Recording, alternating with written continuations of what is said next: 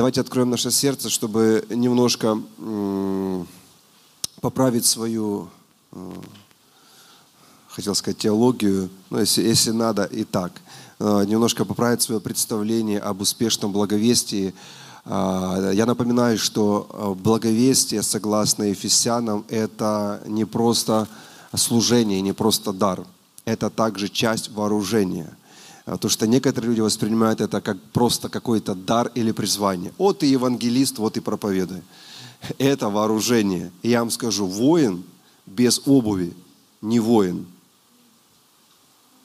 Воин, на котором тяжелые вооружения, кольчуга, щит, меч и все-все-все, вот это вооружение, которое а, описано, без обуви воин не сможет вести сражение. Ему нужно защитить ноги, потому что камни он не может просто быть эффективным. Он сможет только стоять на месте. А воин, который стоит на месте, он не может уворачиваться от летящих дротиков и не может скрыться в безопасное место.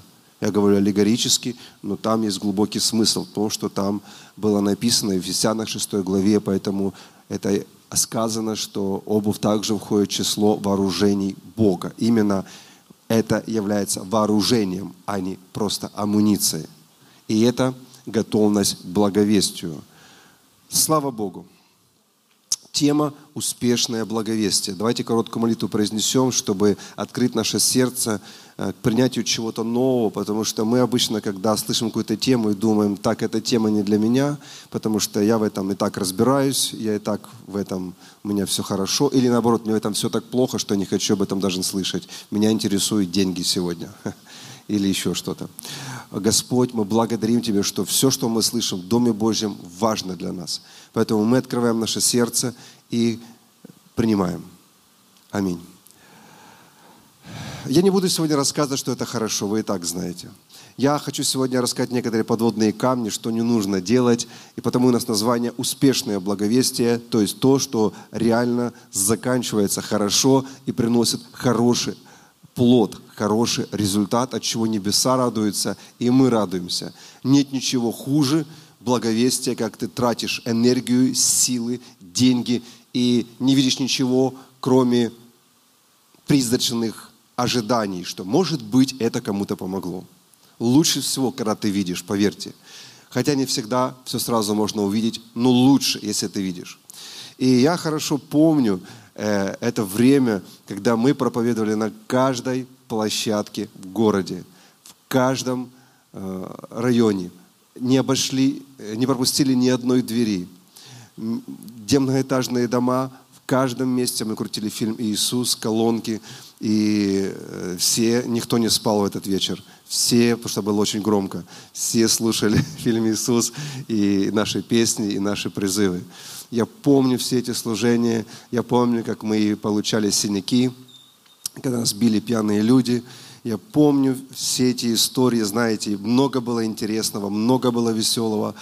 Однако были вещи, за которые мне сейчас стыдно. То есть некоторые вещи мы делали, конечно, по горячности и по неопытности, и они, собственно, это были напрасные жертвы. И я хорошо помню э, вот эти истории, особенно самые жесткие, когда мы заходили в поезд – плацкартные вагоны, и это было, знаете, толпа людей. Ну, мы ехали какую-то на конференцию или еще куда-то. И как только мы садились, первое, что мы начинали делать, доставали свои 10 гитар, бубны, и начинался просто трэш. Кто не знает этого слова, э, ну, в общем, в вагоне никто не спал до тех пор, пока уже не вызывали милицию, и нас силой не раскладывали по полкам, потому что мы не хотели останавливаться. Люди орали, кричали, дайте нам поспать. А мы понимали, нет, они грешники, идущие в ад, они должны слышать наши песни. И мы думали, что это есть Евангелие, наши, э, наши с ними перерекания, мы думали, что это есть Евангелие. То, что мы с ними иногда пытались даже драться, мы думали, что это есть Евангелие. Помню, один брат, вот, он недавно покаялся у нас, и он был культурист, он занимался, у него большие были бицепсы, он очень был большой, и вот, если что, если кто-то подходил, он сразу выходил, говорил, я сейчас буду бить вам прямо в лицо. Они говорят, вам нельзя, вы христиане. Он говорит, я еще полоской. И, ну, тогда мы себе это позволяли. Вот. Но сейчас, мне, конечно, за это стыдно. Я думаю, что э, такие вещи можно и не делать. Хорошо. Вы сегодня увидите много интересных таблиц, которые для кого-то из вас будут очень интересны. Вы что-то для себя откроете новое. И пусть ребята приготовят слайд номер один – это опрос первый, который, не знаю, увидите вы, не увидите что-то, можно пупитер убрать и вот эту штучку сдвинуть, пожалуйста. Сделайте, чтобы кому-то было комфортно. И опрос первый. Мы сейчас кое-какие статистические посмотрим данные, что важно тоже учитывать, потому что мы не можем отрицать фактические вещи, которые происходят вокруг нас. Мы не можем жить просто в каких-то розовых очках и говорить, неважно, я вот это делаю, мне это нравится, и я считаю это успешно. Нет, так делать не нужно. Нужно все равно сверять свои действия с какой-то реалией. Итак, первый слайд. Э, нет. Как люди приходят к вере? Первый слайд. Как люди приходят к вере? Чтобы выяснить, каким образом большинство людей приходят к вере, нам нужно посмотреть статистику. В Европе был проведен опрос полутора тысяч христиан.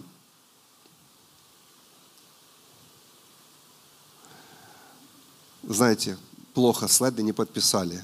Вот сейчас у нас будет здесь спортлото, угадай или угадай мелодию. Это не тот слайд – там начинается радио, телевидение, программа, общин, посещение на дому, большая евангелизация.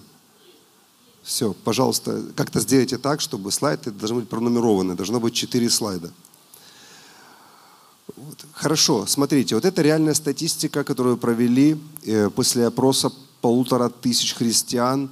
То есть как именно, какими путями они пришли к вере. Что привело людей к вере радио-телевидение, то есть через радио-телевидение 0,5% пришло к Иисусу. Программа какая-то социальная, общин 4%. Посещение на дому людей 4%. Большая евангелизация 5%. А, мои трудности, собственно, трудности человека привели его к Богу 8%. А, встреча на улице, это уличный евангелизм 12% священник 22%. Но здесь есть смысл объяснить. Это, это в Европе был опрос, и в Европе люди, у них есть такая традиция, как и у американцев, по воскресеньям ходить всей семьей э, в церковь. И там обычно знакомятся, подходят, пожимают руку священнику, и вот пообщавшись с священником, то есть вот 22% в конце концов уверовали и остались Э, в церкви. Кстати, это тоже хорошо. Иногда родственники не могут правильно объяснить или не имеют того веса и авторитета объяснить. Священник объяснил все, привел человека к покаянию, помолился, и вот эффект произошел. И вот самое интересное, это последнее. Друзья и родственники, 76%. Смотрите, 76% людей, которые уверовали, это согласно опросу по Европе, уверовали в Иисуса, остались в церкви, то есть это живые христиане, у которых потом взяли опрос, 76% это друзья и родственники привели к Иисусу. Обращайте внимание, вот поле деятельности, самое главное. 7 из 10 человек, которые были действительно эффективно проевангелизированы, это все-таки были друзья и родственники. И мы решили сделать тоже опрос, свериться – как а, в наших странах, как здесь, у нас, на бывшем постсоветском пространстве, вот мы тоже сделали опрос, мы его делали по славянским странам, наше служение. И вот слайд номер два. Э, это опрос, который также доказывает, что эффективно. Через брошюру 1% только людей э, действительно по-настоящему пришел к Иисусу. Через телевидение – 5%. Встреча на улице 8%. Через евангелизацию 17%. Но здесь я уточняю, здесь есть корреляция. Это, это люди все были, мы опрашивали, которые в 90-х покались, когда были вот эти большие евангелизации. Поэтому эту цифру можно, так сказать, немножко уменьшить.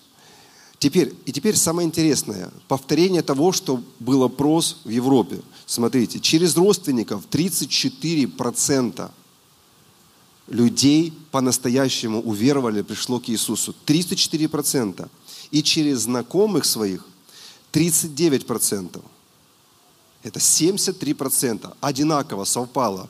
Там было 76 по нашему опросу, который мы провели, среди всех э, славян, которые э, приняли Иисуса и остались с Ним по всему миру, то есть и особенно страны бывшего Советского Союза, тоже, то есть в среднем 75%. Вдумайтесь, кто потенциальные люди, которые придут в церковь и останутся. То есть куда нужно целиться, куда нужно направить энергию, силы, деньги, средства церкви, куда нужно направить свое свободное время, свои молитвы. Не то, чтобы другие сферы не важны. Просто мы говорим сейчас, а, я вам такой пример приведу. Можно ловить рыбу в разных местах и везде что-то поймать. Но, наверное, логичнее, если ты хочешь большой урожай, пойти туда, где много рыбы. Ну, правда? И я скажу, может, по-другому еще, чтобы никто сейчас э, меня неправильно не истолковал. И потом мои слова не вырвали из контекста, не сказали, что пастор Дмитрий все остальное сказал, это все не нужно. Я такое не говорил. Я привожу статистику, вот, где, в каких случаях люди больше всего открыты, принимают и потом остаются с Иисусом. То есть какие инструменты сработали лучше, согласно статистике. Вот. Это означает то, что в первую очередь вот туда нужно направить всю энергию, а потом можно уже и дальше. Вот в чем смысл. Или если мы хотим увидеть какие-то более ощутимые результаты, именно что люди остались в царстве, не просто заполнили какую-то анкетку и не просто произнесли где-то там пробегая быстро молитву, и мы больше ничего о них не знаем. А люди, которые по факту остались христианами, и они составили эту статистику. Так что учитывайте. А второй опрос – это когда люди приходят к вере, то есть при каких обстоятельствах. То есть что было в жизни людей, вот что происходило.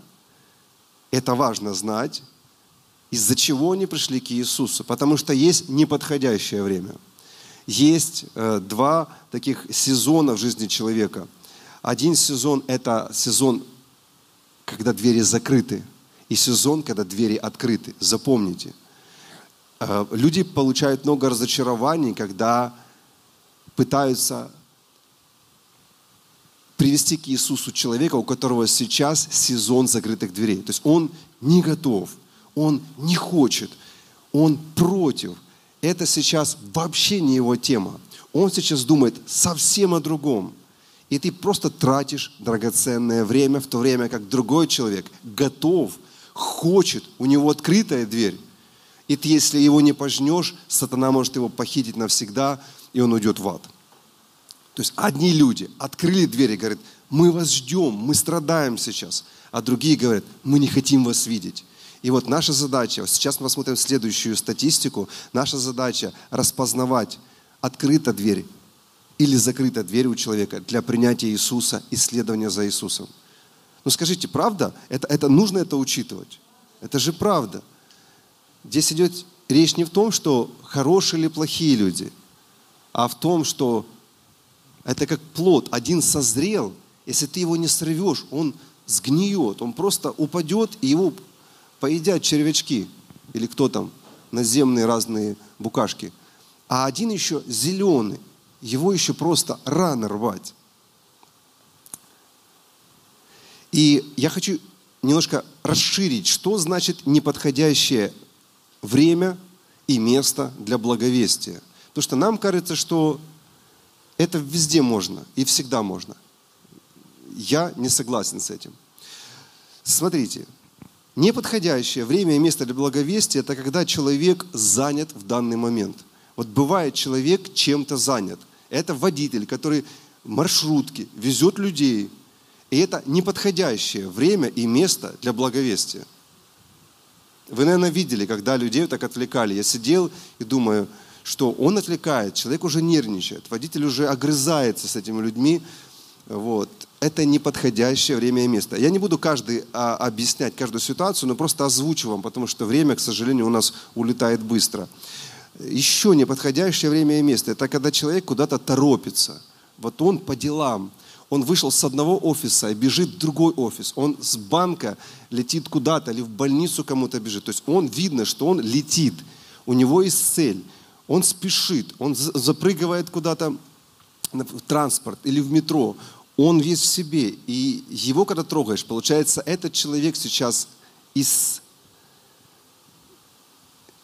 из категории закрытые двери. Он не думает сейчас о том, э, что сейчас вы хотите ему рассказать. Если, конечно, вас Дух Святой побудил, и человек отреагировал, это другая ситуация. Но просто в холодную вот так, без водительства Духа Святого, это, это неэффективно. Следующее еще, когда-то неподходящее время, когда человек не хочет слушать. Вот люди начинают говорить, а люди просто не хотят слушать. Они прямо даже говорят, я не хочу вас слышать.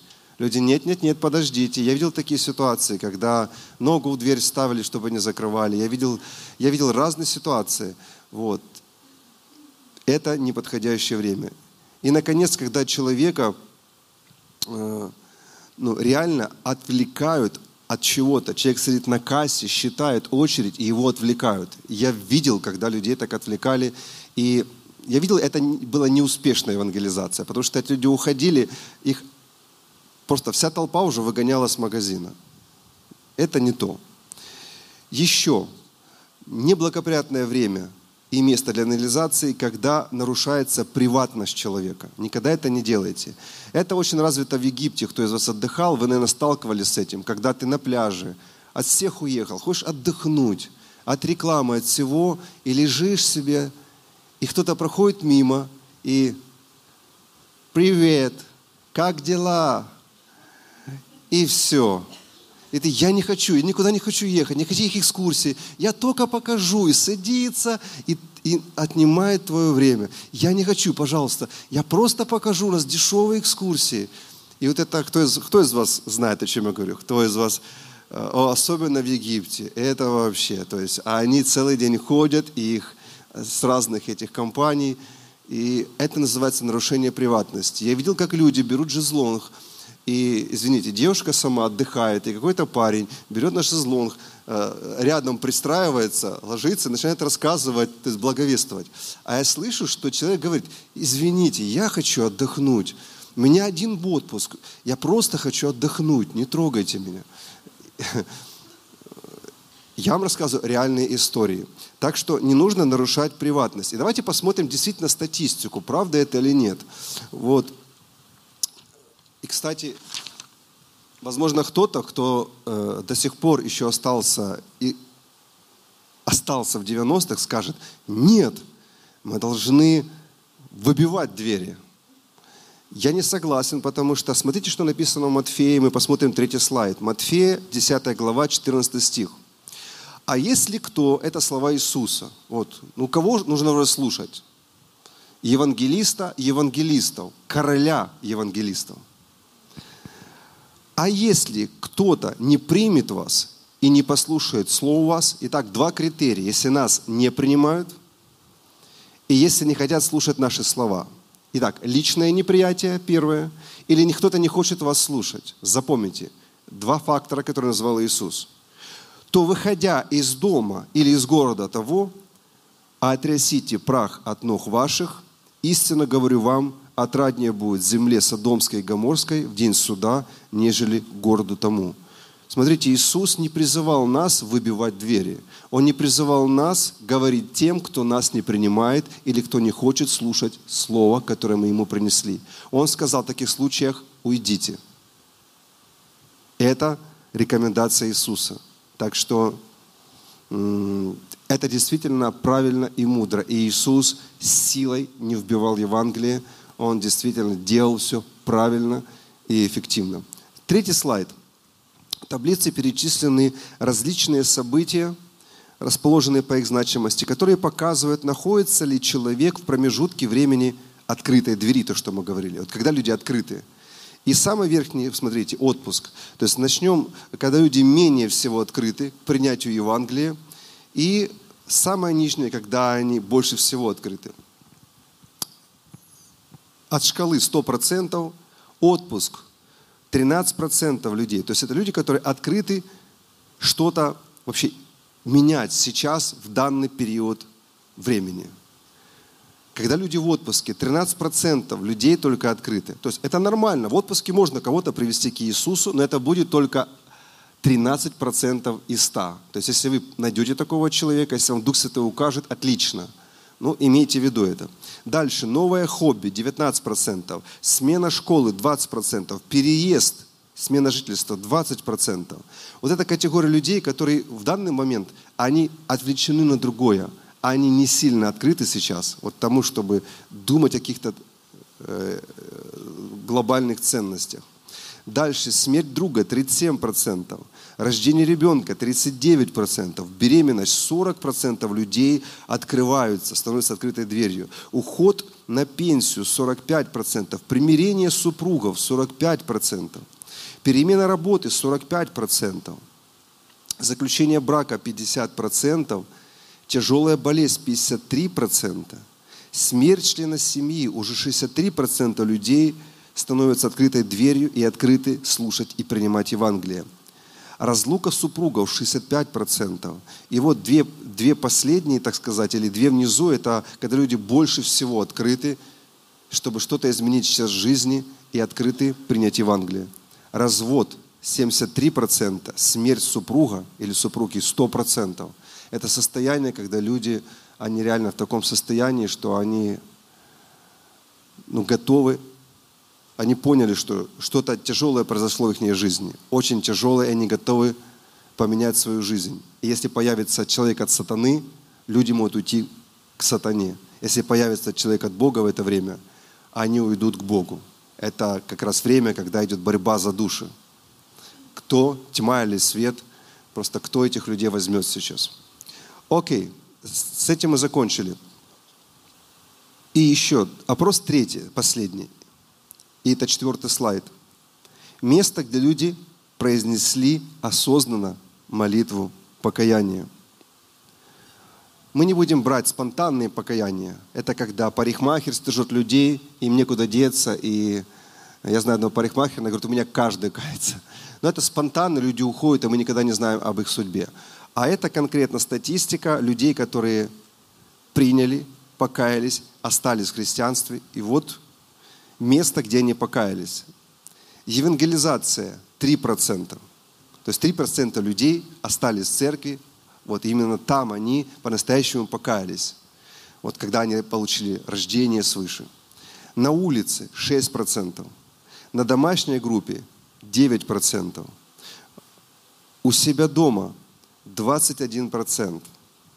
И на собрании в церкви 56%. Прежде чем дальше прокомментировать, я знаю, у некоторых э, возникает вопрос, а где, где ты вообще взял эту статистику? Вот. У нас есть очень много материалов, есть целые институты, которые изучают рост церкви, и целые огромные организации, которые занимаются мировым евангелизмом. И у них есть вся эта статистика. Поэтому мы в свое время взяли много материалов, освежили, и вот мы выдаем вам эту статистику, так что пользуйтесь, она действительно реальная. Итак, смотрите, лидеры, места, где люди реально встретились по-настоящему с Иисусом и произнесли по-настоящему молитву покаяния, это у себя дома, но хотя это только 21%. Но номер один – это в церкви, 56%. Что это значит? Это значит, что если у вас есть такая возможность привести человека в церковь, это очень много шансов, что когда он услышит там призыв к покаянию, и его поведут в молитве, что он потом останется в церкви. Очень велика вероятность, потому что, видите, 56%. Я не знаю, что происходит, но, возможно, сама атмосфера собрания, возможно, что с человеком потом знакомятся, э, заводят контакты, э, ну как-то его берут во внимание. Я не знаю, что работает, но вот 56% людей потом остаются, то есть каются и остаются. Так что это очень хорошая такая вот цифра. При этом, если церковь не позаботилась о человеке, он все равно уйдет в мир. Так что это при условии, что церковь этого человека возьмет и будет заботиться. Делаем выводы и молимся. Если мы хотим увидеть картину действительно эффективного Евангелия, благовестия, то вот она. Приоритетным являются люди, приоритетным. Это родственники и друзья. Это приоритетные. Я знаю, что кто-то из вас думает, о, я столько много молюсь и так за них. Вы знаете, даже если вы столько много молитесь и будете продолжать, на выходе вы все равно увидите больше процент результат, чем если вы пойдете на пляж и будете там людей евангелизировать. То есть на выходе, если суммировать потраченное время, годы, энергию и потраченные средства, то на выходе все равно родственники, друзья, близкие, все равно их больше придет, чем люди, которые не готовы к Евангелию, которые не хотят слушать, которые являются закрытой дверью. Давайте поднимемся вместе. Можно группу прославления на сцену? И я знаю, что возникает логичный вопрос. Вот. А что же делать с другими разными сферами, где еще можно евангелизировать? Знаете, это тоже хорошие сферы, и я думаю, все эти сферы нужно использовать. Вот. Просто слово «приоритет» – это значит, что куда в первую очередь вам направить свою энергию. И я, я знаю почему. Потому что, смотрите, вот я пришел к Господу, а Инна пришла к Господу позже. Но Три года мне потребовалось, чтобы она пришла к Иисусу. Пастор Инна, ну, подойди сюда, хорошо. Если вы не увидите сейчас эту суть, вы расстроитесь от того, что вы слышали. Когда люди говорят, да они же там погибают все на улице, нам нужно идти к ним. Никто не против. Но если она неверующая, она что, не погибает? Она что, хуже тех, кто на улице? Если она ваша плоть и кровь, с которым вы заключили завет, жена ваших детей, она что, хуже тех, кто погибает на улице? Вы слышите? Я говорю о приоритете, вот в чем дело. О приоритете что всех нужно спасать. Но приоритетнее родственники, друзья, знакомые, то есть близкие. Приоритет. Потому что благодаря тому, что она пришла к Иисусу, я получил в миллионы раз больше бонусов в своей жизни все эти годы, чем бы это чужой человек пришел. Но я бы радовался, что чужой пришел, но бы в мою жизнь ничего не принес. Она все эти годы – то есть вместе со мной несет служение. Она облегчает мне жизнь. То есть я могу полноценно служить, понимаете? Вот мы должны как-то понять, что да все нуждаются в спасении, кто еще не спасен, все. Но есть приоритет. И вот не зря так статистика показывает, спасибо, не зря показывает статистика, что эти люди, они все-таки их больше осталось в царстве, и они вот их больше процент пришло к Иисусу. Вот все-таки нужно на них больше надавить, знаете больше, еще активнее, еще сильнее. Вот. И всех остальных собирать. То есть везде нужно собирать рыбу. Но это приоритет. Вот о чем я хочу помолиться, чтобы мы, если у нас есть еще, знаете, вот люди, которые, э, ну, отошли от Бога, есть родственники, которые еще, ну, между небом и землей болтаются, если есть близкие, друзья, которые, ну, мы так им иногда открытку посылаем какую-то через интернет – иногда с днем рождения посылаем формально. Вот, чтобы понимали, что это, это лучший водоем, где можно поймать рыбу. Это лучше. Пока мы там где-то сидим в маленьком каком-то озерце, пытаемся какую-то кильку поймать маленькую, то это действительно большие рыбы. И они придут и останутся, будут нашими помощниками. Будут нашей правой, левой рукой. Они, они то есть у них есть больше шансов, у них больше осталось с нами социальных связей, душевных связей еще с прошлого. Так что вот о чем я хочу молиться.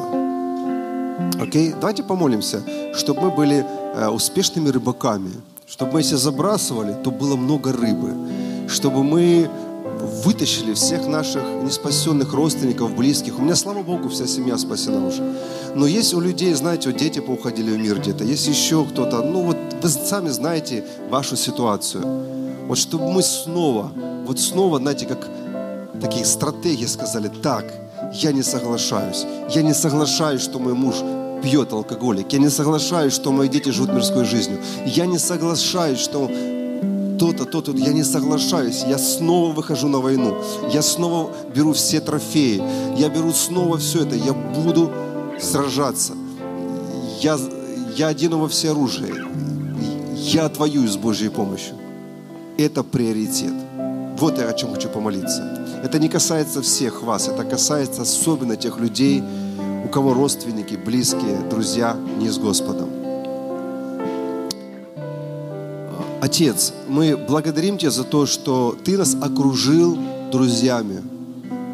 Ты нас окружил родными. У нас есть близкие. И мы понимаем, что это важно, чтобы они были с Иисусом. Особенно наши родственники. Особенно наши кровные родственники. И мы просим, чтобы Ты помог нам быть успешными ловцами. Давайте скажем это. Помоги мне быть успешным ловцом душ.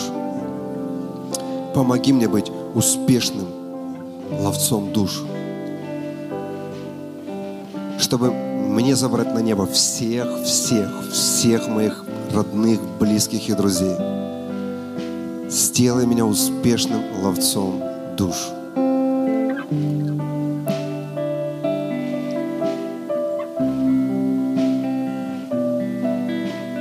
И постойте немножко в присутствии Господа и подумайте просто, возможно,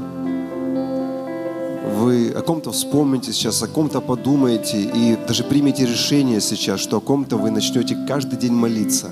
Каждый день о ком-то начнете брать пост, кому-то снова придете, с кем давно не поддерживали связь, поедете к родителям своим, попросите прощения, снова восстановите отношения. Или, возможно, дети, которые вот что-то у вас разорвали с ними отношения, вы махнули на них рукой. Возможно, вы сейчас примете решение прямо сейчас перед Богом, что нет, вы переступите гордость, позвоните или поедете, примиритесь и будете снова, снова делать все для их спасения. Кому-то это не, не, не так актуально, у кого-то уже все нормально, но для кого-то это очень важно. Я знаю, что у некоторых возникает вопрос, ну я, я и так пробовал, я и так делал, ну, ну не получается. Что еще можно сделать? Дай совет, пастор. Ну что еще? Что еще? Как мне быть успешным ловцом душ? Как мне быть успешным благовестником? Я зачитаю одно место из Писания и закончу на этом. Это место из Писания будет подсказкой. Портрет самого успешного благовестника. Портрет короля всех благовестников. Это портрет Иисуса. Деяние 10.38. Просто примите это для себя, что вот это ваш портрет, это ваш стиль жизни. Это должно быть в вашей жизни. И вы будете лучшим благовестником, поверьте. Вот портрет Иисуса. Как Бог Духом Святым и силой помазал Иисуса из Назарета. И Он ходил благотворя, то есть делая добро и исцеляя всех, обладаемых дьяволом, потому что Бог был с ним. Итак, портрет самого успешного благовестника – это человек, кто наполнен Духом Святым и силой. Это человек, помазанный Богом, который ходит, делает людям добро, исцеляет людей и освобождает людей. Вот портрет короля всех благовестников Иисуса Христа. Призываю вас помолиться, чтобы Он научил нас тому, что умеет Он, тому, как делает это Он. Аминь. Отец, для нас Господь Иисус – это такой пример – лучший. И мы хотим научиться от Иисуса.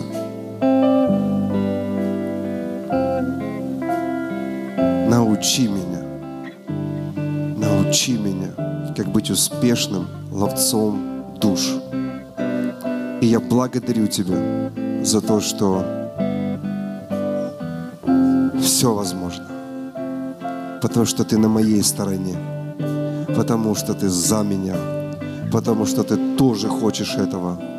И я благодарю Тебя за то, что мое служение, мое благовестие в будущем будет намного эффективнее, чем было в прошлом. Потому что с Тобой я смогу все.